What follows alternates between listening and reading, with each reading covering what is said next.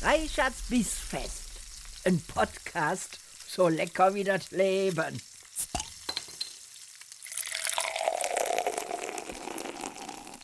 Liebe Freunde der gehaltvollen Verdauung, herzlich willkommen zu einer neuen Episode von Reichards Bissfest. Heute mit einer Premiere.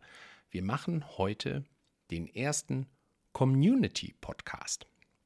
Ja, da fragt ihr euch wahrscheinlich zu Recht, was ist das denn? Was ist denn ein Community Podcast? Wo kann ich denn hier, hier mitmachen? Meine Community besteht ja, weil ich die Kochshow auf Twitch habe, zu ganz, ganz, ganz, ganz großem Prozent aus Leuten, die sich regelmäßig meine Kochsendung angucken. Solltet ihr das noch nicht tun, schaut gerne rein. Montagsabends, meistens um 19.30 Uhr auf twitch.tv slash der Reichhardt zusammengeschrieben. Ja, und diese Leute begleiten mich jetzt zum Teil schon wirklich oh, drei, vier Jahre. Viele davon auch auf Twitter, viele davon auch auf Instagram. Immer mehr jetzt auch auf TikTok. Und ich treibe mich in all diesen Communities rum. Und den engsten Kontakt und engsten Austausch habe ich natürlich immer Montagabend mit den Leuten, weil wir, typisch Twitch, natürlich einen sehr aktiven Austausch über den Chat haben. So, und ich hatte ähm, vor einiger Zeit Geburtstag und da hat mir meine großartige Community wirklich spektakulär tolle Geschenke gemacht zum 50. Und äh, das haben wir natürlich auch gebührend zelebriert und ausgepackt in einer der, der Montagabend-Shows kurz danach. Und ich bin eine Sache noch schuldig und damit gebe ich euch schon mal so einen kleinen Cliffhanger für das Ende dieses Community-Podcasts nämlich eine Geschichte vorzulesen, die meine Moderatorin, die wunderbare Lumen, mir geschrieben hat. Und in alter Tradition habe ich diese Geschichte tatsächlich bis zum heutigen Tag noch nicht gelesen. Wir haben, als ich damals angefangen habe auf Twitch, ähm, sehr regelmäßig, da komme ich im Augenblick leider nicht mehr zu, aber früher haben wir sehr regelmäßig äh, Leseabende gemacht und da haben mir die Leute dann während des Streams auf meinem Discord Server, ne? Discord ist so ein Community-Treffpunkt, und auf diesen Discord-Server Texte hochgeladen, die ich dann live in der Sendung gelesen habe. Und ich fand das immer ganz toll, das vor Ort live und spontan zu machen. Und in dieser Tradition lese ich heute Abend die Geschichte von Lumen. Äh, ja, jetzt sage ich heute Abend, ist natürlich eigentlich Quatsch, weil ihr sitzt ja vielleicht beim Frühstückstisch und hört mir zu. Aber ich nehme diese Sendung an einem Abend auf und äh, das mache ich gerade bei diesen Themen, die mit der Community zu tun haben, super gerne, weil ich es auch selber sehr gerne gemütlich habe dabei. Und da freue ich mich auf jeden Fall sehr drauf. Dann gibt es ein paar Sachen aus der Community, Fragen, die mir gestellt wurden, die ich gerne heute beantworten möchte. Und das werden wir dann jetzt in äh, regelmäßigen Abständen auch wiederholen. Mir schwebt vor, dass ich so alle drei Monate einen Community-Stream mache, wo ihr dann auch ja, über einen der Kanäle, sag ich mal, also am einfachsten ist, glaube ich, ähm, Twitter dafür zu nutzen, mir Fragen stellen könnt, auf die ich dann eingehe. So, ähm, wir haben beim letzten Mal habe ich äh, mehrere Fragen gestellt, einmal auf Twitch, dann ähm, am, wann war das denn, Anfang Januar auch auf Twitter, welche Fragen ihr denn so habt rund um meinen Stream, meine Person, das, was ich gerne koche, gerne esse. Und eine Frage, die häufiger kam, mehreren, von mehreren Leuten gleichzeitig, ist, ähm, was ich eigentlich für eine Küche habe, weil die offensichtlich deutlich beeindruckender aussieht als ähm, die normale Küche, die man so zu Hause hat. Und da gehe ich jetzt so auch für mich zum Aufwärmen ähm, mal als erstes drauf ein. Meine Küche ist schon eine speziell mittlerweile für Twitch gebaute Küche. Das muss ich ganz ehrlich so sagen. Also als ich auf Twitch nur meine Interviews gemacht habe, ihr erinnert euch vielleicht daran, das war das ähm, Talk-Format, mit dem ich angefangen habe. Da saß ich oben an meinem Rechner und habe vor allen Dingen Leute interviewt und mit Leuten über ihren Werdegang gesprochen und über Dinge, die in ihrem Leben passiert sind wohingegen sich dann durch die Kochshows mehr und mehr der Fokus natürlich auf mein Hobby verschoben hat und ich, wie das so ist bei einem Hobby, was man gerne ausübt, mehr und mehr Ansprüche plötzlich entwickelt habe. Ne? Ihr kennt das alle, wenn ihr ähm, zum Beispiel Tennis spielt oder so. Ja, am Anfang kommt man mit einem Holzschläger klar. Irgendwann möchte man dann den Hightech Aluminium, äh, Glasfaser, ähm, Kohlenstaub. Ach, ich kenne das Material nicht. Schläger. Kohlenstaubschläger. Gibt es einen Kohlenstaubschläger? Das sollte man auf jeden Fall erfinden. Wenn man da kräftig genug zuschlägt, wird es ein Diamant. Hm. Nun, also ihr wisst, was ich meine. Ja, man gibt gerne Geld für sein Hobby aus. Und so ist es auch bei mir gewesen. Ich habe am Anfang, ähm, also ich hatte in, in der Küche, in der ich jetzt hier angefangen habe zu streamen, hatte ich immer schon eine Kochinsel vorne in der Küche. Dann habe ich ähm, auf der linken Seite, wenn man jetzt so aus eurer Perspektive auf die Küche guckt, habe ich dann mein Waschbecken und auf der rechten Seite habe ich zwei Öfen, einen Ofen, ganz klassischer Ofen und ein Mikrowelle-Ofen-Kombigerät. Der Hauptofen, den ich benutze, da kann ich auch gleichzeitig Wasser einfüllen, sodass ich da auch einen Dampfgarer mit integriert habe.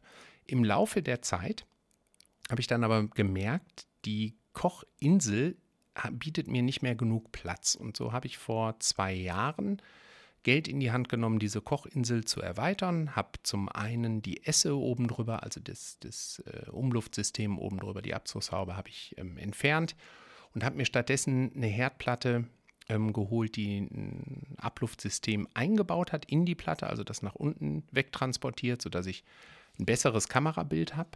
Dann rechts neben dem Induktionsfeld habe ich ein kleines Gasfeld eingebaut mit einer entsprechenden Gasversorgung durch eine Flasche direkt darunter. Das sind zwei Brenner in dem Gasfeld. Und rechts daneben noch die Arbeitsplatte quasi bis zur Wand durchgezogen, um auf der Arbeitsplatte dann meinen, mein kleines Mischpult für, für die Soundübertragung und Soundeffekte und sowas ähm, hinstellen zu können.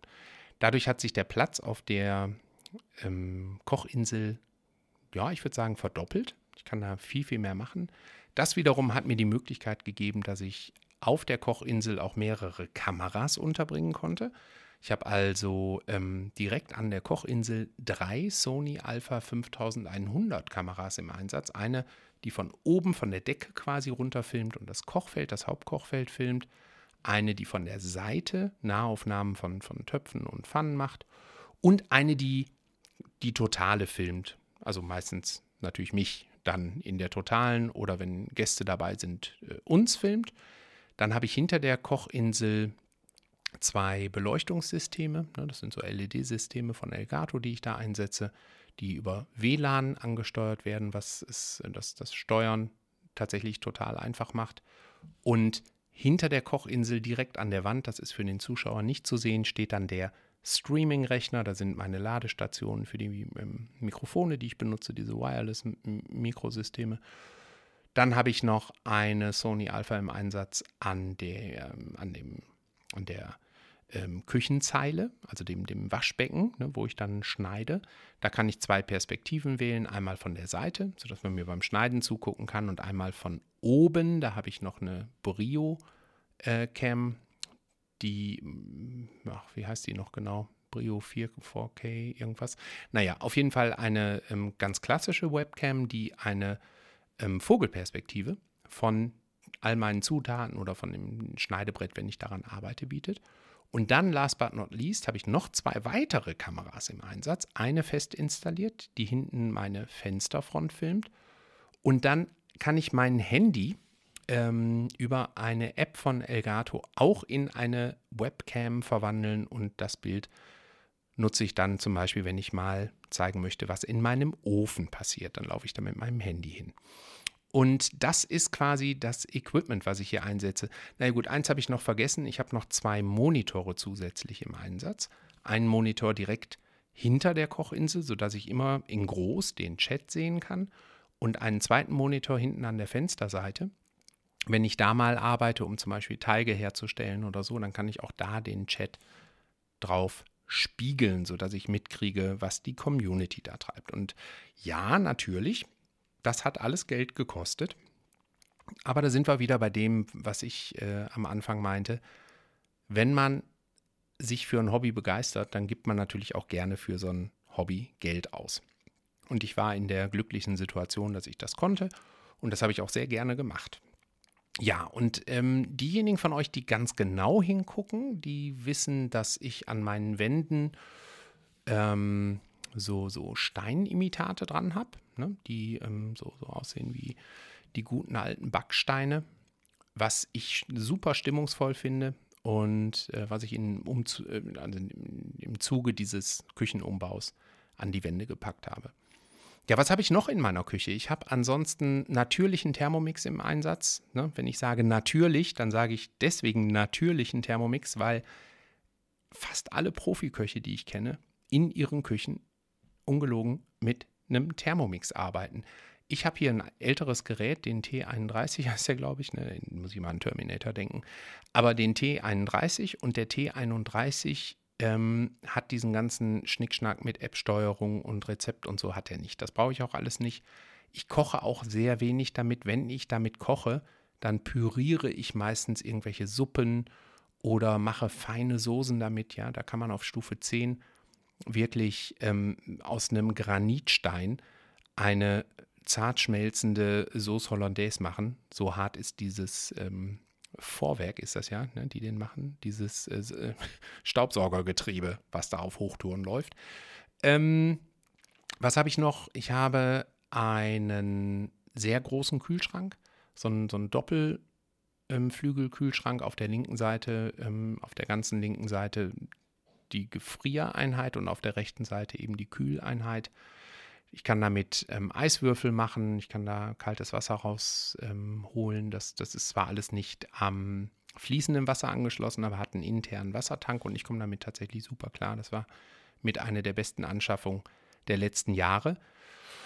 Ja, und dann habe ich ähm, jede Menge Kupfertöpfe. Da habe ich ja in einer anderen Episode des Podcasts auch schon mal drüber gesprochen. Die habe ich mir irgendwann gegönnt. Ähm, koche mittlerweile super gerne damit. Die hängen aber auch zugegebenermaßen einfach wunderschön an der Wand. Also ich finde, das sieht toll aus. Das ist etwas, was ich mir mit Anfang 20 noch nicht hätte gönnen können, weil die schweineteuer sind, die Dinger. Aber was ich mir jetzt mit Mitte, Ende 40 habe ich die angeschafft, ähm, einfach als Belohnung mal gegönnt habe.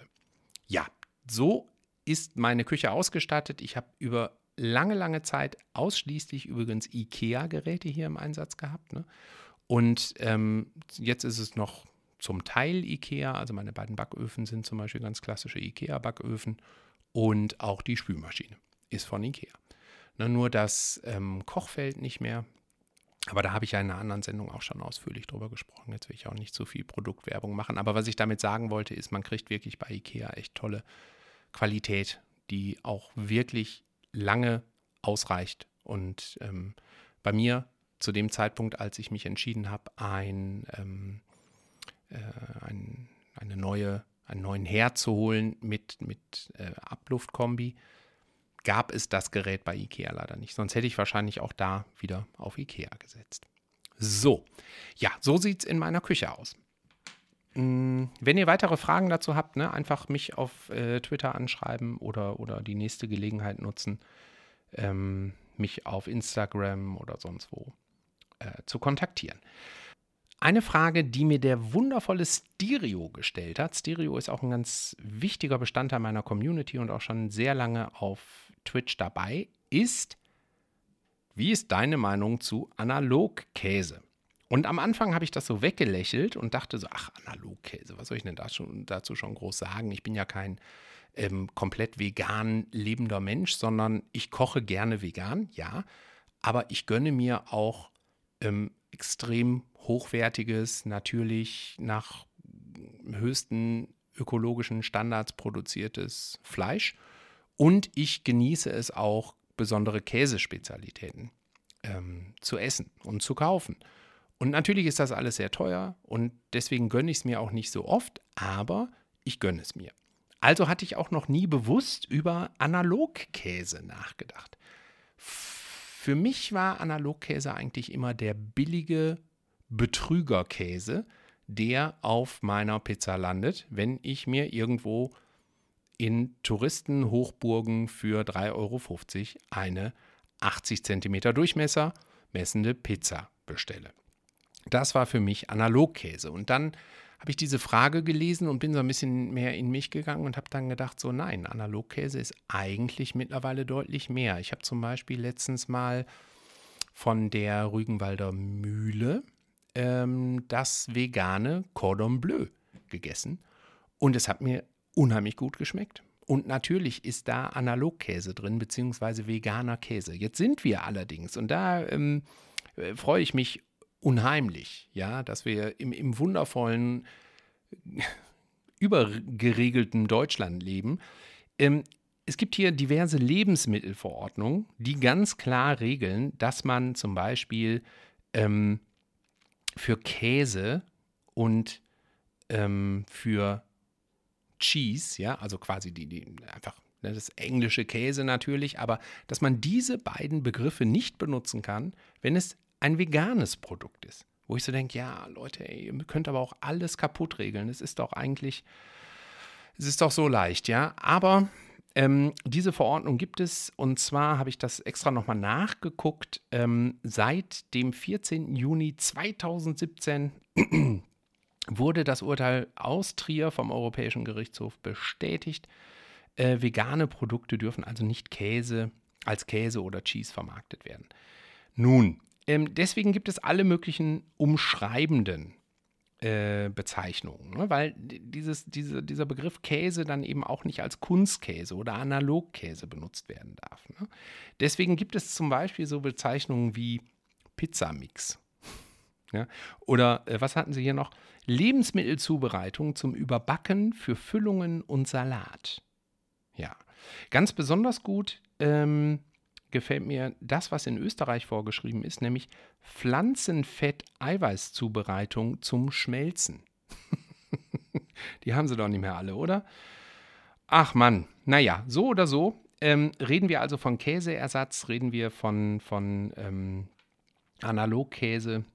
Und ich muss tatsächlich sagen, das hat mich neugierig gemacht, lieber Stereo. Ich werde jetzt mal gucken, was es denn da draußen im Handel eigentlich so gibt. Ich weiß, dass man auf Basis von, von Cashew-Mousse tatsächlich auch unter Zusatz, beziehungsweise nicht unter Zusatz, ist ja Quatsch, aber mit, mit klassischer Fermentation ähm, auch wirklich mittlerweile so etwas wie einen Camembert herstellen kann. Ne? Und äh, das werde ich jetzt mal ausprobieren.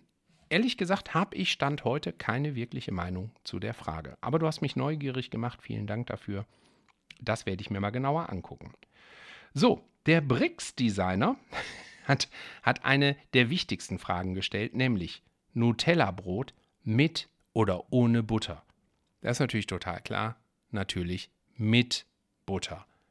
Ich bitte euch, Leute, wie kann man denn Nutella-Butterbrot ohne Butter essen? ja, das geht nicht. Also bei uns hieß es aber auch schon immer Nutella-Butterbrot, merke ich gerade. Ja, das war immer klar, das ist ein Butterbrot. Wenn man jetzt groß geworden ist in einem Haushalt, der das immer nur Nutella-Brot genannt hat, ja, dann. Äh, und je mehr ich drüber nachdenke, umso mehr werden mir weitere perfide Kleinigkeiten bewusst. So essen meine Kinder beide zum Beispiel immer ihr Brötchen mit Nutella, aber ohne Butter. Hm.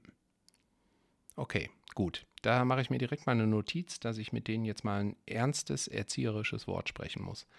Nein, aber für mich ganz klar Nutella Butterbrot. Danke für die Frage. Ähm, dann hat mir Akiko eine sehr, ähm, ja, ich, ich meine das jetzt im positivsten Sinne, persönliche Frage gestellt, aber die beantworte ich auch gerne. Ähm, die hat nämlich gar nichts mit dem Essen zu tun, sondern Akiko möchte wissen, was glaubst du, welche Entscheidungen oder welche Entscheidung dich auf deinen jetzigen beruflichen Weg gebracht haben und wie wusstest du, dass das dein Weg ist? Ja, und das ist ja natürlich schon eine sehr ähm, philosophische Frage. Wann weiß man eigentlich wirklich, ob der Weg, den man eingeschlagen hat, auch tatsächlich der Weg ist, der zu einem gehört? Hm, Akiko, ich muss dir ganz ehrlich sagen, ich mache alles, was ich heute mache, total gerne. Aber ich kann dir gar nicht sagen, ob das mein Weg ist oder ob ich einfach zufällig auf diesem Weg gelandet bin und jetzt einen großen Spaß an den Sachen entwickelt habe, die ich hier mache und machen kann. Weißt du, ich bin immer schon ein Mensch gewesen, der sehr stark daran glaubt, dass das Leben eine Aneinanderreihung von Gelegenheiten ist. Und diese Gelegenheiten musst du als solche sehen, musst die anpacken, musst was rausmachen. Dann kann es eigentlich in deinem Leben immer nur weitergehen und auch gut weitergehen. Ja, dann kommt auch auf einen Tiefschlag, kommt auf jeden Fall wieder eine Höhe, weil dein eigenes Mindset sagt, das sind alles Gelegenheiten und nicht Nackenschläge oder Hindernisse. Mm, das hat mir tatsächlich unheimlich geholfen. Ich weiß ehrlich gesagt gar nicht, wo das herkommt, aber ich glaube, das hat auch viel damit zu tun, dass ich in jungen Jahren sehr schnell und auch, auch da wieder eigentlich durch einen Zufall mm, in die Pflege gegangen bin. Ne? Also wir mussten ja früher uns noch entscheiden, ob wir zum Bund gehen oder ob wir zum, ob wir Zivildienst machen oder komplett verweigern, ja mit Riesenaufwand. Ich wollte, ganz im Ernst, unheimlich gerne Flieger werden. Ich wollte zum Bund. Ja, für mich war irgendwie klar, boah, ey, so Offizier, vielleicht so ein bisschen geprägt durch Top Gun, kann, kann durchaus sein, ein bisschen romantisch verklärt, ja, aber ich wollte unbedingt Pilot werden. Und dann kam der Tag der Musterung und die ähm, Ärztin, die mich da untersucht hat, na, ich, ein junger, sportlicher Typ, unheimlich viel Basketball gespielt und habe gedacht, was soll denn jetzt schon passieren? Ne? Ja, ich habe eine Brille, aber, aber was soll denn bitte passieren? Und dann bin ich in diese Musterung rein und kam aus der Musterung raus wie so ein gebrochener Mann. ich meinte dann zu mir, ja, Sie haben ja Senkspreiz, Plattfüße und Ihre linke Schulter hängt und Sie haben äh, eine, eine krumme Wirbelsäule. Und ich so, was? Reden Sie über mich? Das kann ja auch gar nicht wahr sein. Ja, auf jeden Fall habe ich dann von ihr kein T1 gekriegt. Das war die Kategorie, die man gebraucht hätte, sondern ich bin T2 gewesen und damit war für mich nach der Musterung klar, das wird alles nichts. Ja, also ich kann nicht den Weg einschlagen, den ich wollte. Und dann habe ich mir gedacht, ja, dann äh, verweigere ich halt. So, und dann habe ich verweigert. Und äh, auch da hatte ich dann die ähm, damals schon innere Einstellung, wenn du was machst, mach es richtig. Also ich meine das nicht äh, ja, respektlos, all diejenigen, die das jetzt hören und irgendwie äh, einen anderen Weg eingeschlagen sind, ist euer gutes Recht. Aber ich wollte zum Beispiel auch beim Zivildienst dann nicht nur, sagen wir mal, Essen ausfahren oder nicht nur irgendwo an, ähm, an der Krankenhauspforte sitzen und Anrufe entgegennehmen. Ne? Und ähm, also bin ich hingegangen und habe gesagt, gut, dann äh, möchte ich gerne in die Pflege. So, und da bin ich dann auch gelandet. Ich war im Franziskus Krankenhaus zusammen mit zwei nach wie vor sehr guten Freunden von mir, auf unterschiedlichen Abteilungen natürlich. Ne? Ich war in der Inneren, auf der Abteilung 4a. Ähm, und auf einer Inneren landen natürlich auch schwerst kranke Menschen. Da sind auch sehr viele Leute gestorben. Das war eine sehr intensive Zeit. Ein Kumpel von mir, der ähm, hat auf der HNO-Abteilung gearbeitet und ein anderer Kumpel von mir hat quasi auf der anderen Seite der 4a, auf der 4b gearbeitet. Und das war eine wahnsinnig prägende, wahnsinnig intensive Zeit. Und auch eine äh, überfordernde Zeit. So rückblickend weiß ich, wie schlecht wir eigentlich ausgebildet wurden und wie schlecht wir äh, auf das vorbereitet wurden, was wir da gemacht haben. Wir hatten zwar einen dreiwöchigen äh, Kurs in Münster und haben so die Theorie von, von, von Pflege und so gelernt, ähm, mit gefühlt eine Million anderen ähm, Zivis zu der Zeit und hatten so ein bisschen Grundwissen. Aber als es dann im Krankenhaus ähm, und zwar direkt am, am, ersten Tag, als ich da ankam, ja. Da kann ich euch eine schöne Anekdote erzählen, die, die so, so beispielhaft für das war, was, uns da erwartet hat. Ne? Ähm, aber als es nämlich dann im Krankenhaus losging, haben wir Sachen gemacht, für die sind wir alle nicht ausgebildet gewesen. Ich habe irgendwann aufgehört zu zählen und das, das meine ich jetzt auch, ich übertreibe da nicht, wenn ich sage, ich habe bestimmt bei 40, ach, vielleicht sogar mehr Leuten ähm, Händchen haltend am Bett gesessen, während die gestorben sind ne? weil es niemanden anderen gab auf den Stationen. Damals schon Pflegemangel und ähm, Pflegenotstand. So, und dann hieß es halt, der Zivi, du gehst jetzt da mal rein. Und dann sitzt du halt bei, nennen wir einen Herrn Meier oder Frau Müller weil keine Angehörigen da waren und hast halt einfach Händchen gehalten. Und dann sind die Leute da gestorben. Ja, und dann hieß es, nachdem die gestorben waren, ähm, jetzt waschen wir die und jetzt bringen wir die runter. Und das ist natürlich eine hohe ähm, psychische Belastung für einen jungen Menschen mit 19 Jahren, der sowas in seinem Leben vorher noch nie erlebt hat. Und worauf ich mich da eingelassen habe, wusste ich am Anfang ehrlich gesagt natürlich nicht, weil ich keinen Vergleich hatte. Ich hatte auch keine Freunde oder so, die das schon vor mir gemacht haben. Und der erste Tag im Krankenhaus, als ich da ankam, tun wir mal so, als wäre ich, ne? Nehmen, nehmen wir mal Herrn Schneider, so hieß er natürlich nicht, aber ähm, ich bin da hingekommen und dann hieß es so, ach Mensch, du bist der Stefan, ja toll, äh, gut, dass du da bist. Hör mal, äh, wir haben hier äh, Herrn Schneider im Zimmer, so und so, äh, geh mal rein, mach den mal fertig. Ne? Und ich so, ah, okay, das war morgens um, wann haben wir immer angefangen, halb sieben, sechs, halb sieben. Ja, und dann bin ich da halt da reingegangen und dann war das ein äh, sehr netter, älterer Herr, der wird so Mitte 70 gewesen sein, schwerst krank, der konnte gar nichts mehr, äh, mit vielen Verbänden, mit, äh, der konnte nicht mehr aufstehen, gar nichts. Und ähm, dann habe ich nochmal so aus dem Zimmer geguckt und meinte dann so, was, was jetzt genau fertig machen? Ja, waschen und äh, Verbände wechseln.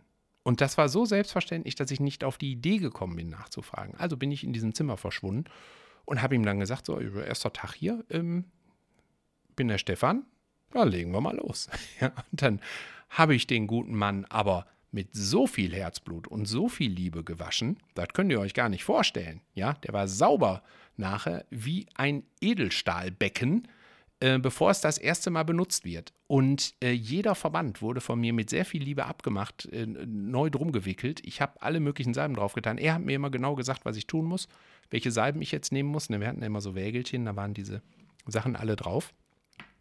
Und ich weiß nicht, wann ich aus dem Zimmer rausgekommen bin. Also das wird locker zehn, halb elf gewesen sein. ja. Und irgendwann klopfte dann auch jemand und sagte so, na, kommst du klar? Brauchst du denn so lange? Und ich, ja, das ist mein erstes Mal, dass ich das mache. Und dann nahm die Schwester mich mit auf den Flur und sagte, wie dein erstes Mal? Und ich sage, ja, äh, hallo, ich äh, bin doch der Zivi. Und sie, was, wie, du bist der Zivi? Da, du bist der, äh, wie, wie hieß das denn nochmal? Äh, Pflegeschüler, hieß es, glaube ich, ne? ähm, Pflegeschüler Stefan. ja, nämlich quasi am selben Tag oder irgendwie einen Tag nach mir oder vor mir oder so hätte der da anfangen sollen und war noch nicht aufgetaucht. Ja, und dann haben sie sich vertan. Und der wäre äh, im letzten Ausbildungsjahr gewesen, hätte das wahrscheinlich in einer halben Stunde gemacht. Ja, aber da wusste ich auch dann direkt, wo der Hammer hängt und habe da ähm, gleichzeitig aber auch gemerkt, wie krass einen solche Erfahrungen weiterbringen. Ne? Also ganz abgesehen davon, dass ich dann mit diesem Patienten auch über wirklich Wochen ein tolles Verhältnis aufgebaut habe, unheimlich viel gelernt habe, viele Geschichten ähm, mir angehört habe, ich habe den gefüttert ne? und so. Also es waren so ganz, war, war eine intensive Zeit. Und da kommt dieses Denken her, das Leben ist eine Aneinanderreihung von Gelegenheiten und von nichts anderem. Lasst euch nicht unterkriegen ähm, von diesem Leben, sondern nutzt alles, was das Leben euch bietet. Ja. So, ähm, und ich bin eigentlich durch mein Leben, um das jetzt noch abschließend zu beantworten, äh, Akiko, ich bin durch mein Leben immer mit dieser Gelegenheitsbrille gelaufen. Ich habe ähm, dann mitbekommen, es gab an der Uni eine Theatergruppe. Fand ich total toll. Und als mir einer gesagt hat, willst du nicht mitmachen, habe ich gesagt, ja klar, super. Und dann habe ich angefangen, Theater zu spielen durch das Theaterspielen habe ich viele, viele extrem gute Freunde gewonnen, mit denen ich heute immer noch sehr gut befreundet bin. Ähm, einige davon auch regelmäßig hier in meinen Kochshows als ähm, äh, in der Community aktiv mit dabei sind. Und ähm, ja, ich bin also ein unheimlich wertvoller, schöner Kontakt seit vielen, vielen Jahren. Und unter anderem habe ich da den, ähm, Gott hab ihn selig, der lebt leider nicht mehr, Ruprecht kennengelernt, der diese Theatergruppe gegründet hat und der während seines Studiums angefangen hat, Seminare zu geben, weil wir ja alle Germanistik studiert haben, ähm, Seminare zu geben, wie man Word benutzt. Das war damals noch ein äh, großes Geheimnis für die Menschen da draußen in der arbeitenden Welt. Und Ruprecht hat irgendwann mich gefragt, ob ich nicht auch Seminare geben möchte. Ich könnte doch so toll reden. Und dann habe ich gesagt, ja klar, komm, Word, Excel, kann ich alles machen. Und so bin ich dann auch da wieder mit dieser Einstellung, das Leben ist eine ne, bietet Gelegenheiten, bin ich hingegangen und habe dann Seminare gegeben von heute auf morgen und habe damals 250 Mark plötzlich an einem Tag verdient. Ja, das, das ist unfassbares Geld gewesen für einen Studenten in der Mitte der 90er. Und das lief auch gut. Natürlich gab es auch richtige Katastrophen äh, während meines Seminarlebens. Das ist ähm, auch mit Sicherheit mal spannend für einen anderen Community-Stream. Also da habe ich wirklich furchtbares Zeug gemacht und auch erlebt und rückblickend ein Wunder, dass ich da am Ball geblieben bin. Aber da sind echte Katastrophen passiert. Ne? Also es war auch nicht alles nur geil und Höhenflug, sondern auch da wieder ordentlich durchbeißen. Daraus ist meine ähm, erste kleine Firma entstanden mit zwei Studienkollegen zusammen. Daraus ist äh, ein großes Engagement bei der Bertelsmann Stiftung in Gütersloh entstanden. Daraus ist dann nachher entstanden, dass ich den ersten IHK-zertifizierten Kurs für Game Designer in Deutschland organisiert habe. Daraus ist entstanden, dass ich mein Hobby zum Beruf gemacht habe und selber Spieleentwickler geworden bin. Als Spieleentwickler gab es dann die Situation, wo ich irgendwann hm, meine Erfahrungen aus den Workshops äh, mit einbringen konnte, indem wir eine eigene Konferenz ins Leben gerufen haben.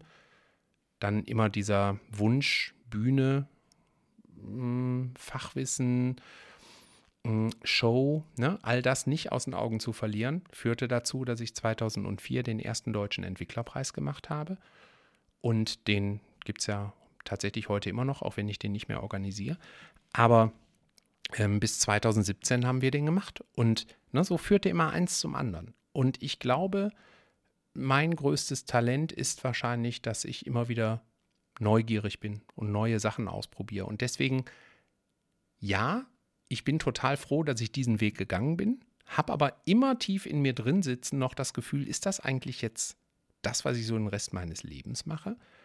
Oder mache ich in fünf Jahren vielleicht wieder irgendwas ganz anderes? Meine Tochter schwärmt ja davon, ist fest davon überzeugt, ja, und die, die setzt ja alles durch mit ihren neuneinhalb Jahren, was sie sich in den Kopf setzt. Ne? Also wer weiß, äh, was da noch passiert, aber sie ist ja fest davon überzeugt, dass wir beide zusammen ein Restaurant haben werden. Und wer weiß, vielleicht ist das dann irgendwann mein Weg. Aber ähm, sagen wir mal so, ich bin mit allen Höhen und Tiefen wirklich an einer Stelle in meinem Leben gelandet, wo ich sage, das ist ein sehr zufriedenes Leben, was ich hier lebe. Ein sehr zufriedenes Leben. Und das ist ja schon mal eine Menge wert. Ne?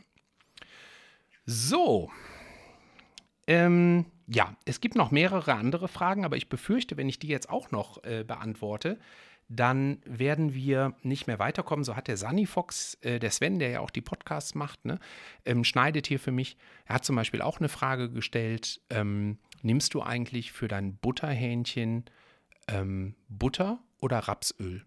So. Und Sven, da kann ich dir jetzt hier sagen, ähm, nämlich Butter. Ja. Sonst hätte ich es ja auch nicht Butterhähnchen genannt. Ja, ähm, Sven hat noch eine andere Frage gestellt mm, und äh, hat, hat gefragt, ob ich ähm, eigentlich bereit wäre, auch mit ihm zusammen mal wieder vor der Kamera zu kochen. Und äh, da kann ich auch ganz klar sagen, lieber Sven, äh, auf keinen Fall. Himmel hilf. Hier zusammen vor die Kamera. Was, wo soll es denn hinführen? Ne? Nee, das nee, das Ganze, nee, nee, nee. Nein, Sven, mit dir würde ich total gerne wieder kochen. Wirklich. Nur, du wohnst ja zum Glück so weit, äh, du wohnst ja leider so weit weg, ne? Schade. Mhm.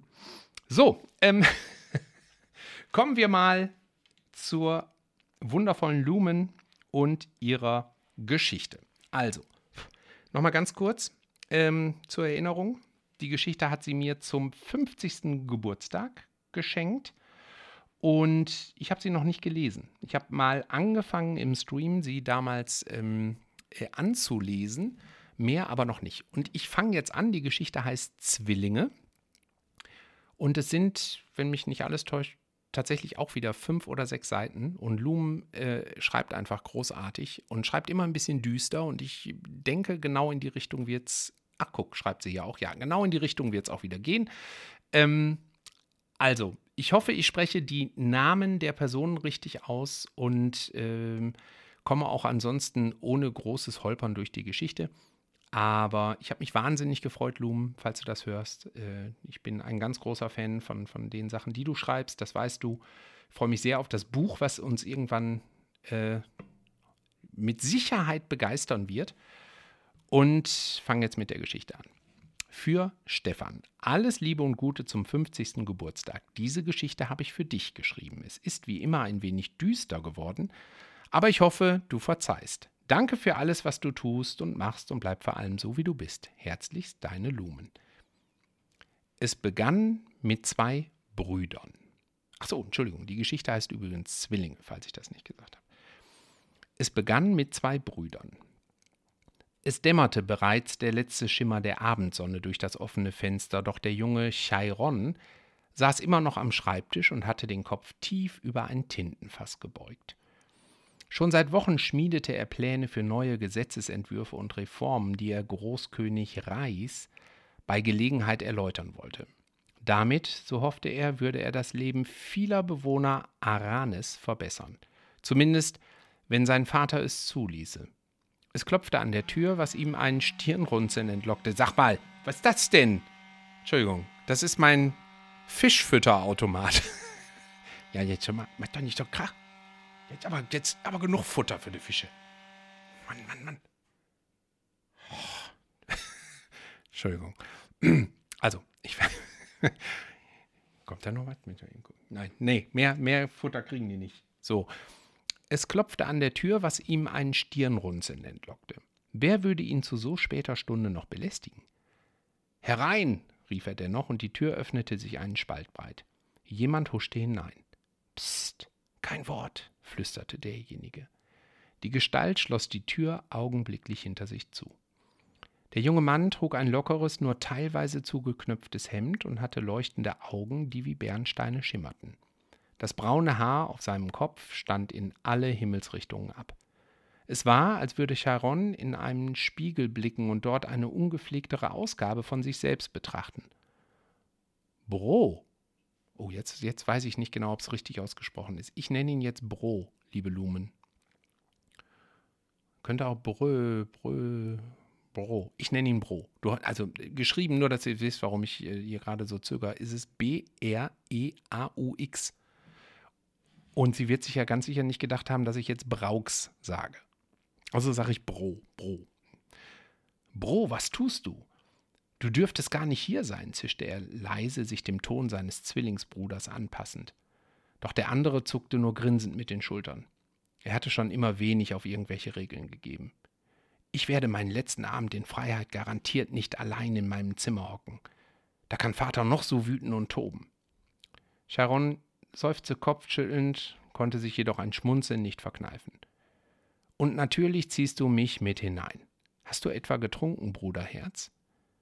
Vielleicht ein ganz winziges kleines bisschen, nuschelte Bro und trat an den Schreibtisch. Auffordernd stützte er die Hände auf die Arbeitsfläche. Was hast du vor? fragte Chiron mit hochgezogenen Augenbrauen.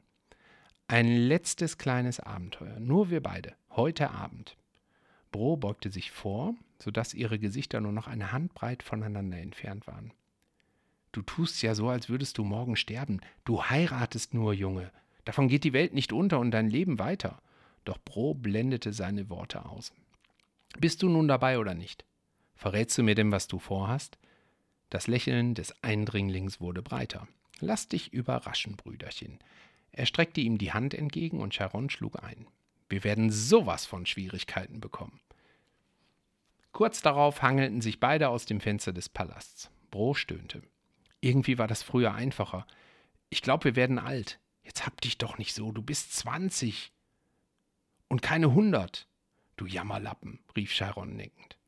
Psst, jetzt schrei nicht so. Was, wenn die Diener uns hören? Doch ihr Verschwinden blieb glücklicherweise unbemerkt.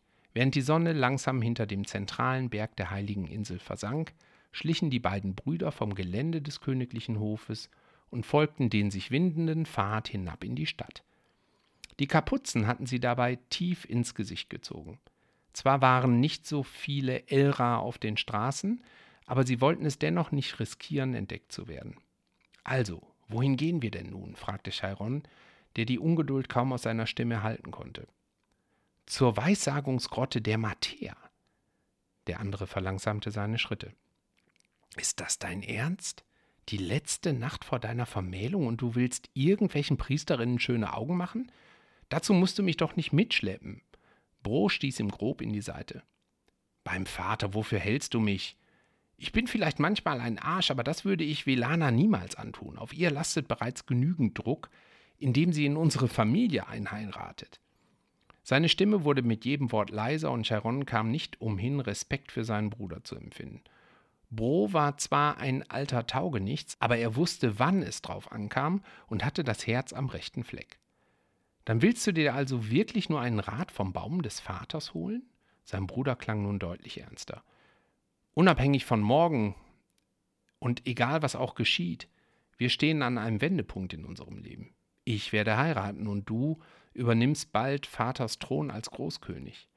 Nichts wird mehr so sein, wie es einmal war. Keine heimlichen Streifzüge mehr, kein Glücksspiel, keine Liebeleien mit irgendwelchen Frauen. Das sind Dinge, die hauptsächlich du machst, ergänzte Sharon trocken. Du weißt schon, wie ich das meine. Ich will die Priesterin nur bitten, uns einen Blick auf das Kommende zu gewähren, das, was vor uns liegt. Wann wäre ein besserer Zeitpunkt als jetzt? Auf was für Ideen du immer kommst, murrte der andere Bruder, legte Bro jedoch vertrauensvoll eine Hand auf die Schulter. Es berührte ihn, dass er ihrer beider Zukunft gedachte, statt nur seiner eigenen. Es steht doch noch nicht einmal fest, dass Vater den Thron abgeben wird, geschweige denn, ob an mich. Er könnte genauso gut dich zum Großkönig bestimmen. Da lachte Bro auf. Der war gut. Vater ist eine uralte, fiese Spinne, die ihre Fäden zieht, um sich Beute zu holen. Was er möchte, ist Kontrolle, und ich bin ihm viel zu emotionsgesteuert, um sein Nachfolger zu sein. Aber das ist mir ganz recht. Allein die Vorstellung, ich müsste Entscheidungen treffen, die Auswirkungen auf ganz Arane haben, boah, ich glaube, mir würde schlecht es, er gab ein gekünsteltes, ah, mich verlesen, ich glaube, mir wird schlecht. Er gab ein gekünsteltes Würgen von sich und Chirons Mundwinkel zuckten belustigt. Das ist, denke ich, auch der Grund, warum er mich vor dir verheiratet. Er will, dass ich mir endlich die Hörner abstoße und mich so verhalte, wie er es sich vorstellt. Er warf seinem Bruder einen Seitenblick zu, welcher ihn ungläubig erwiderte. Du bist anders. Vater fürchtet dich und das, was du werden könntest. Er hat Angst, dass er dich nicht kontrollieren kann und dass seine Zeit auf dieser Welt sich dem Ende neigt. Du wirst ein viel besserer König sein, als er es je sein könnte. Sharon spürte, wie er rot wurde. Hast du wirklich eine so hohe Meinung von mir oder ist das der Alkohol, der aus dir spricht? Bro verdrehte die Augen. Nur weil du nicht glauben kannst, dass ich auch mal was Kluges von mir gebe? Er schlug dem Erröteten auf die Schulter. Du wirst ein völlig neues Zeitalter einläuten, dessen bin ich mir sicher. Wenig später fanden die zwei sich bei einer Grotte am Fuße des Berges wieder, wo sich eine kleine Hüttenansammlung der Metea befand. Die Bewachung des Heiligtums blieb vor allem den jüngeren Angehörigen der Priesterinnen vorbehalten, was dazu führte, dass sie öfters Besuch von liebestrunkenen Junggesellen erhielten. Die Zwillinge waren da in der Vergangenheit keine Ausnahme gewesen. Die Grotte selbst jedoch betraten nur die wenigsten denn nicht jeder traute sich unter dem Blick des Vaterbaums. Sheran, eine Bekannte der Zweien, entdeckte sie zuerst und kam aus einer der Hütten geeilt. Eure Hoheiten, was verschafft uns zu diesem Besuch zu so später Stunde? Die leuchtend violetten Augen der Priesterin glänzten im Mondlicht, als sie zunächst Chiron und dann Bro von Kopf bis Fuß musterte. Der Ehemann in Spee setzte sein charmantestes Lächeln auf als ob wir jemals einen Grund bräuchten, euch und eure ehrwürdigen Schwestern zu besuchen. Nun trifft es sich jedoch, dass morgen ein recht schwerwiegendes Ereignis bevorsteht, und wir würden zu gern einen Blick auf das zu Erwartende werfen. Chiran nickte wissend, und in ihren Augen spiegelte sich Verständnis wieder. Eure Hochzeit, nicht wahr? Niemand kann die Zukunft vorhersehen, Majestät, nicht einmal unser allmächtiger Vater. Alles, was wir tun können, ist ihn zu bitten und eine Möglichkeit zu offenbaren. Eine Vision dessen, was geschehen mag, wenn wir den Pfad, auf dem wir wandeln, weiter beschreiten. Brot zuckte mit den Schultern. Was auch immer, für mich klingt das ziemlich nach einer Vorhersage, doch wie ihr meint. Könnt ihr uns denn so eine Vision ermöglichen? Chiran schaute sich verschwörerisch um und Chiron spürte ein unangenehmes Prickeln auf der Haut. Das alles fühlte sich nicht richtig an, aber Bro schien keine solchen Bedenken zu besitzen. Normalerweise obliegt es der Hohepriesterin zu entscheiden, wem ein Blick auf die Möglichkeiten gewährt wird, und nichts geschieht ohne eine entsprechende Information an den Großkönig. Auch andere Priesterinnen hatten ihre Anwesenheit inzwischen bemerkt, doch schien es, dass sie sich absichtlich fernhielten. Allerdings, setzte Shiran fort, wenn ich euer spätes Auftauchen hier richtig deute, würdet ihr es gewiss vorziehen, wenn weder die Hohepriesterin noch Großkönig Reis hiervon erführen. Die Zwillinge nickten unisono und die Priester, Priesterin lächelte entwaffnet. Nun gut, weil ihr es seid, werde ich eine Ausnahme machen. Die junge Frau blickte sich noch einmal um und schritt dann in Richtung des Grotteneingangs, die beiden Brüder im Schlepptau. Während sie den Tunnel durchwanderten, wuchs das Gefühl der Beklemmung in Charons Brust und selbst Bro wurde immer ruhiger. Die gesamte Höhle war von dicken Wurzeln durchwuchert und vom schwächlichen Scheine einiger Öllampen beleuchtet, die den Gang in ein grünliches Licht hüllten. Die Wurzeln vom Baum des Vaters wachsen direkt durch den Berg und hier in diese Grotte. Ihr könnt seine Lebensenergie förmlich spüren. Tatsächlich lag ein gewisses Flimmern im Raum, eine zarte Membran, die sich um ihre Gedanken schmiegte und die Luft schwer schmecken ließ. Und die Luft schwer schmecken ließ. So. Nur wenige Schritte weiter kam sie in eine runde Höhle, an deren Decke sich das Gewächs zu einem dichten Knäuel verwoben hatte. Am Boden standen einige kleine Holztische mit Räucherwerk darauf. Chiran stellte sich in die Mitte des Raumes. Kniet euch nieder, rief sie, und ein ungewohnt respekteinflößender Ton schwang ihrer Stimme mit. Brok kicherte nervös. Da wird mir ja ganz mulmig zumute, murmelte er, doch die Priesterin ignorierte den Spott. An diesem Ort war sie die Autoritätsperson. Ihr, die ihr gekommen seid, um durch die Gnade des Vaters einen Blick auf euren Lebensweg zu werfen, seid ihr bereit zu hören? Aber vor allem seid ihr bereit auch zu verstehen, Allein das Wissen über diesen einen Pfad kann ihn womöglich beeinflussen und verändern. Nichts ist sicher und doch alles vorherbestimmt. Ihre Worte hallten von den Wänden wieder und erfüllten die Herzen der Brüder mit Ehrfurcht. Chiron schluckte geräuschvoll und Bro biss sich auf die Unterlippe. Wir sind bereit, antwortete er, und die beiden knieten sich zu den Füßen der Priesterin. Sie legte ihnen ihre Hände auf den Kopf. Nun denn, sprach Chiran und schloss die Augen. Die Luft in der Höhle fühlte sich noch geladener an als zuvor. Jeder Atemzug wie nach dem Auftauchen aus tiefem Wasser. Bros Gesicht nahm eine ungesunde bleiche Farbe an. O Vater, bitte erhöre mich in deinem Schlummer. Spüre das Leben jener, welche hier in diesem Raum unter deinen Wurzeln wandeln, und sage mir, was vor ihnen liegt.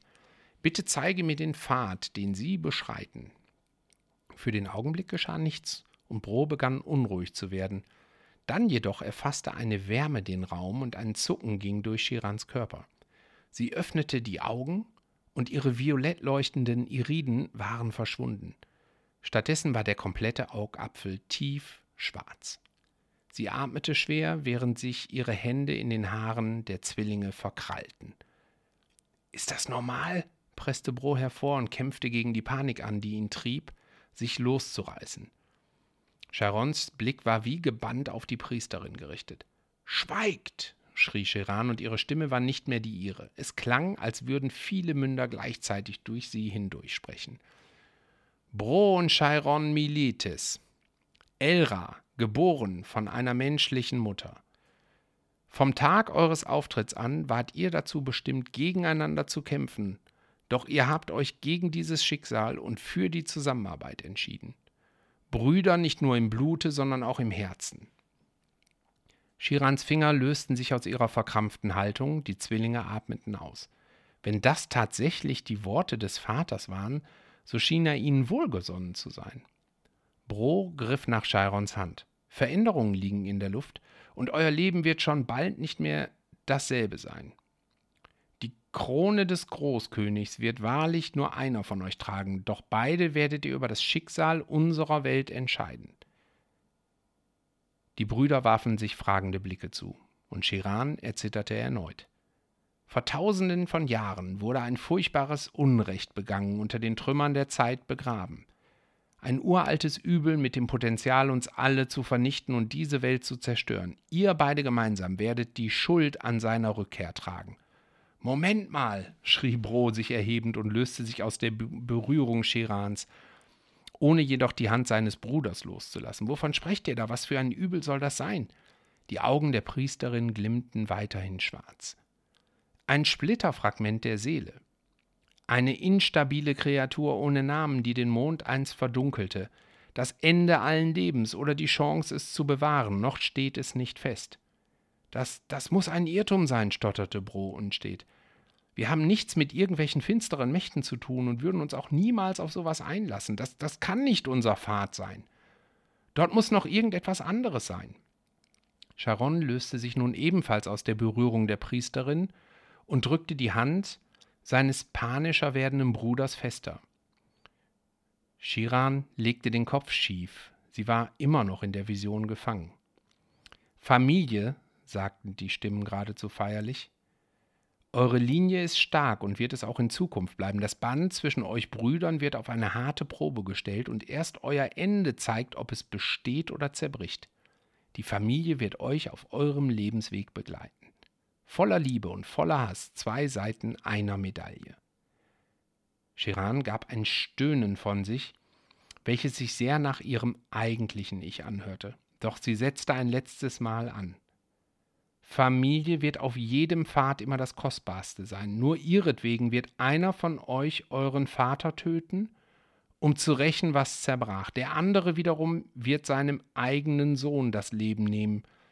Das oder eine Schuld auf sich laden, die weitaus schwerer ist. Die Stimme hatte sich in ein bedrohliches Grollen verwandelt. Genug, schrie, äh, schrie Bro, und machte einen Schritt auf die Priesterin zu. In diesem Augenblick wandelten sich Shirans Augen zurück in ihren violetten Schimmer. Ratlos starrte sie die beiden an. Was ist? Hat es funktioniert? Was habe ich gesagt? fragte sie mit aufrichtiger Neugier in, die, in der Stimme, die in Angesicht ihrer verstörten Gesichter verblasste. Was ist passiert? Bro schaute hektisch zwischen ihr und seinem Bruder hin und her, der noch immer schwieg und sich die Worte der Priesterin durch den Kopf gehen ließ. Ich denke, wir sollten jetzt verschwinden und für den Morgi uns, uns für den morgigen Tag vorbereiten, sagte er schließlich um einen bestimmten Tonfall bemüht. Er musste Bro beruhigen. Wir danken euch für eure Mühen, Schwester. Möge der mächtige Vater euch weiterhin leiten. Mit diesen Worten nahm er seinen Bruder bei der Hand und zog den Verdatterten mit sich aus der Höhle hinaus. Schweigend traten die beiden den Heimweg an. Bros Brust hob und senkte sich hektisch, und sein Blick wanderte nervös von einer Straßenseite zur anderen. Ich brauche was Stärkeres zu trinken, murmelte er und fuhr sich immer wieder unter die Kapuze. Charon gab ihm einen Stoß. Nichts da. Du weißt doch, was morgen für ein Tag ist. Beruhig dich erstmal. Es ist alles in Ordnung. Bro starrte ihn an, und sein Mund öffnete und schloss sich mehrere Male, bevor er erneut einen Satz zustande brachte. Machst du dir etwa keine Sorgen? Du hast doch gehört, was sie gesagt hat. Wir, wir sollen irgendein uraltes Monster zurück nach Arane holen. Seine Stimme überschlug sich. Sharon zuckte mit den Schultern. Ja, und einer von uns soll Vater ermorden und der andere seinen Sohn. Beruhig dich. Shiran hat selbst gesagt, es ist nur der Blick auf eine Möglichkeit. Nichts davon muss eintreffen und bei allem Respekt für den mächtigen Vater. In welchem Szenario könntest du dir vorstellen, dass wir jemanden von unserer eigenen Familie töten würden? In gar keinem, nuschelte Bro leise, und Charon klopfte ihm ermutigend auf den Rücken. Na siehst du, also entspann dich. Nichts ist in Stein gemeißelt und alles wird gut. Wir sind unsere eigenen Herren und haben die Zukunft selbst in der Hand. Wir lassen einfach nicht zu, dass es so weit kommt. Und da bist du dir wirklich sicher? flüsterte Bro. Natürlich bin ich das, entgegnete Charon mit dem Brustton der Überzeugung. Chiran sprach auch von Familie. Und das sind wir. Viel mehr als das. Wir sind Brüder und nichts und niemand kann uns auseinanderreißen. Er lächelte Bro an. Wir sollten uns jetzt lieber Gedanken machen, wie wir dich unbemerkt zurück in dein Zimmer bekommen. Das wird ein Spaß. Zwölf Jahre später. Nachdem der Applaus versiegte, richtete der Großkönig das Wort an seine Gäste.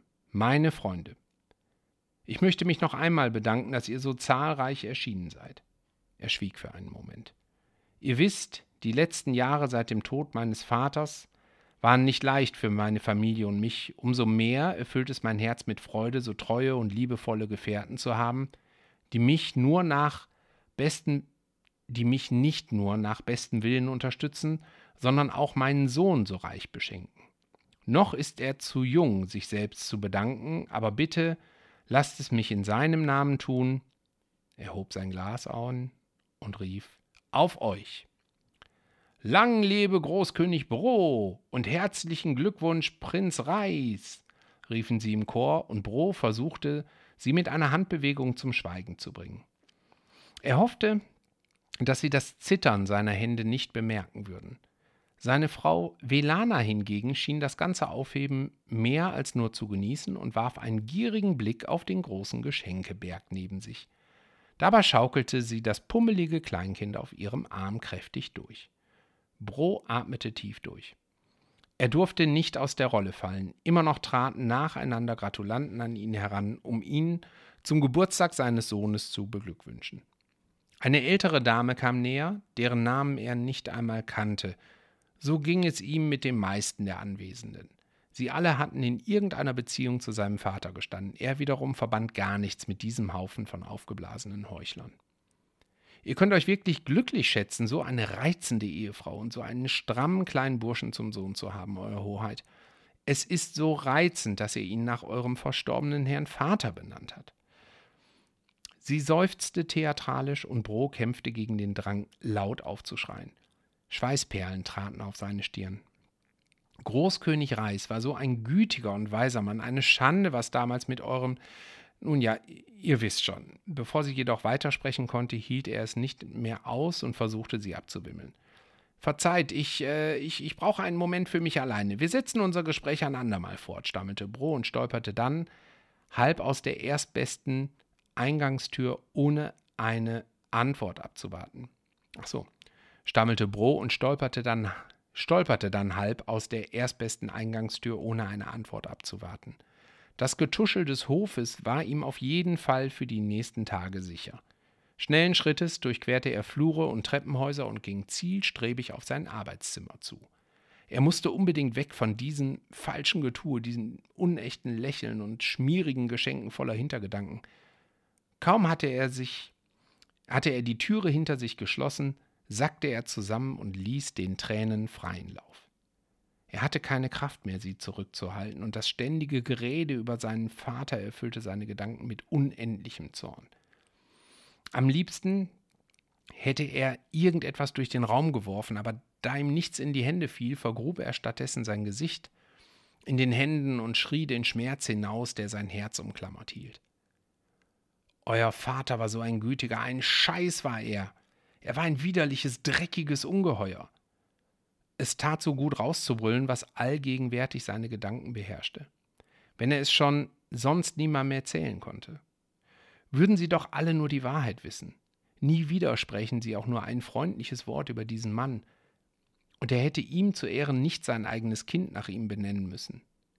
In diesem Moment vermisste er Chiron mehr als alles andere und wünschte sich zum wiederholten Male, dass er damals geahnt hätte, mit welch finsterer Absicht Großkönig Reis ihn nach seiner Schwägerin hatte schicken lassen. Nicht einmal in seinen kühnsten Träumen wäre ihm in den Sinn gekommen, dass des Königs Wunsch, seinen Bruder zu kontrollieren, derart weit reichte. Sich an seiner geliebten Frau zu vergreifen, nur um ihm eine Lektion über Macht zu erteilen? Vielleicht hätte er es verhindern können, doch dafür war es längst zu spät. Sein Vater hatte ein schreckliches Verbrechen begangen, und Chiron tötete ihn im Zorn. Der politische Druck und die Machtspiele des Hofes brachen wie eine Welle über Bro herein. Sie erklärten ihn zum Großkönig und verlangten den Richtspruch.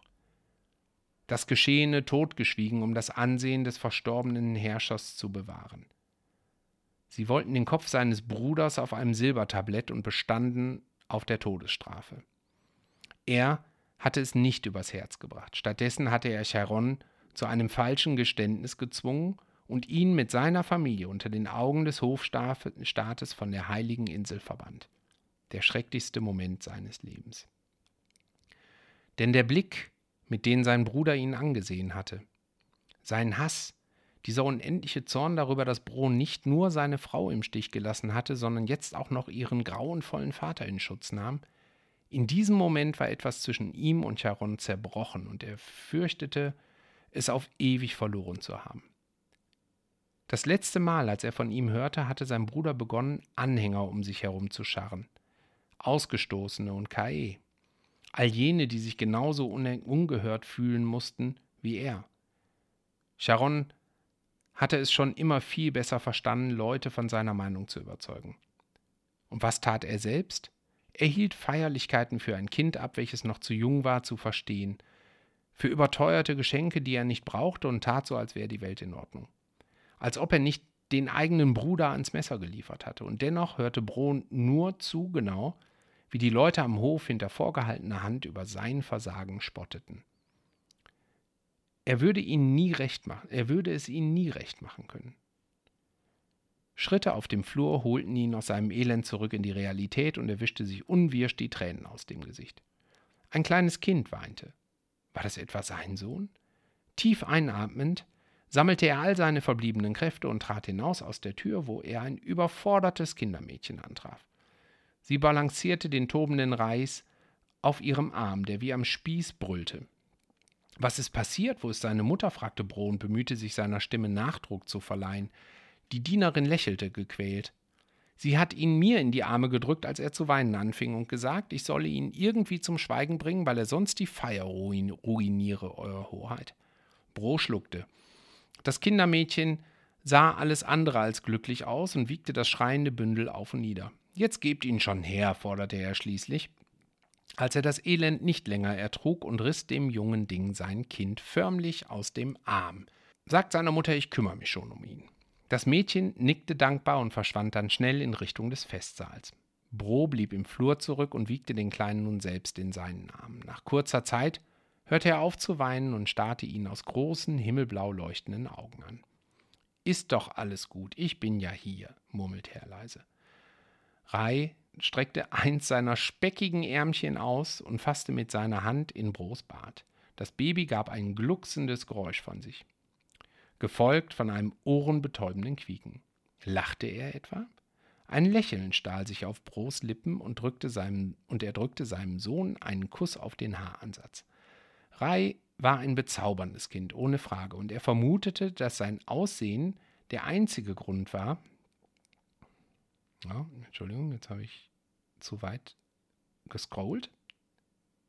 Reis war ein bezauberndes Kind, ohne Frage, und er vermutete, dass sein Aussehen der einzige Grund war, warum Velana ihn auserwählt hatte. Selbst wenn sie beschwor, dass angeblich der Mond persönlich ihr zu dieser Entscheidung erschienen war. Doch gleichgültig ihre Motive, ihrer mangelnden Qualität als Mutter. Reis war nicht nur ihr, sondern auch sein Sohn. Ein Kloß bildete sich erneut in seiner Brust. Chiran hatte damals Recht behalten, was den Tod seines Vaters durch Charon anging. Und er selbst sollte seinem eigenen Kind etwas antun? Den Bruder hatte er verloren. Also konnten sie wenigstens nicht mehr gemeinsam irgendein uraltes Übel heraufbeschwören. Worum auch immer es dabei gegangen war, aber seinen Sohn töten? Nein, er liebte Reis aus tiefstem Herzen und würde eher selbst sterben, als ihn zu verletzen. Vielleicht gerade deswegen wollte er ihn nicht länger mit diesem schrecklichen Namen herumlaufen lassen. Gedankenverloren setzte er den Jungen ab und griff nach seiner kleinen Hand. Ich werde dir niemals ein Leid zufügen, das verspreche ich dir, flüsterte er ihm leise zu und zog ihn zärtlich in die gegensätzliche Richtung der Feierlichkeiten. Komm, kleiner Ries, also nicht mehr Reis, sondern Ries, wir gehen irgendwo anders hin. Und der Kleine stackste auf seinen kurzen Beinen hinter ihm her. Was für ein Bild, oder? Diese Harmonie, dieses Glück, und ja, Bro hielt sein Versprechen. Niemals erhob er die Hand gegen seinen Sohn oder eins seiner anderen Kinder. Womöglich war es auch dieses Versprechen, das ihn davon abhielt, ein Neugeborenes zu töten, obwohl er dem Rest der Welt damit einen Gefallen getan hätte. Vielleicht war es dieses Versprechen, was ihn dazu brachte, einen Mörder laufen zu lassen, weil er es nicht ertrug, ihn leiden zu sehen. Denn er hatte ja anscheinend verdrängt, dass seine Weigerung, den eigenen Sohn zu töten, ihn mit einer weitaus schwereren Schuld beladen würde. Schlussendlich führte seine Entscheidung zur Erfüllung der anderen Vorhersage, denn er erschuf sein Monster. Hm, heute wünschst du dir sicher, du hättest anders gehandelt, wünschst du, du hättest mich getötet, als du noch die Chance dazu hattest. Ist es nicht so, Vater? Mein Gott, liebe Lumen, das ist aber eine wahrhaft wunderschöne Geburtstagsgeschichte. Holla, die Waldfee. Ja, Mann, toll, ganz lieben Dank dafür. Ach, das ist wie so oft, wenn ich deine Geschichten lese. Ich will natürlich jetzt tief in das ganze Universum eintauchen. Ich will die Militis dahinter äh, noch, noch genauer kennenlernen. Und ich habe tausend Fragen. Was ist jetzt mit dem Bruder? Was ist mit dessen Armee? Kämpfen die Brüder nun gegeneinander? Wer besiegt das Monster? Wie konnte der kleine knuffige Reese zu einem Monster werden? Was ist da passiert? Oh, Mann, oh Mann. So, ihr Lieben, also, wir kommen zum Ende meines ersten Community Podcasts. Nein, der ersten Community Podcast Episode, so ist es richtig. Ich hoffe, ihr habt Spaß gehabt. Ich hoffe, ihr habt ähm, gerne zugehört. Und falls ihr ausschließlich diesen Podcast hört, kommt doch mal vorbei, guckt mal bei Twitch rein, guckt mal ähm, in meine ganzen anderen Social Media Kanäle, lasst gerne Fragen da, wenn ihr Fragen habt. Die können, wie ihr gerade gehört habt, mit allen möglichen Themen zu tun haben. Und ihr könnt auch, genau wie Sven, gerne fragen, wann ich das nächste Mal für euch koche. Die Antwort hört ihr dann hier im Podcast. In diesem Sinne, ganz lieben Dank fürs Zuhören. Bleibt gesund, lebt lecker, genießt euer Leben und passt auf euch auf. Und ich sage, bis bald. Reichards Bissfest. Ein Podcast so lecker wie das Leben.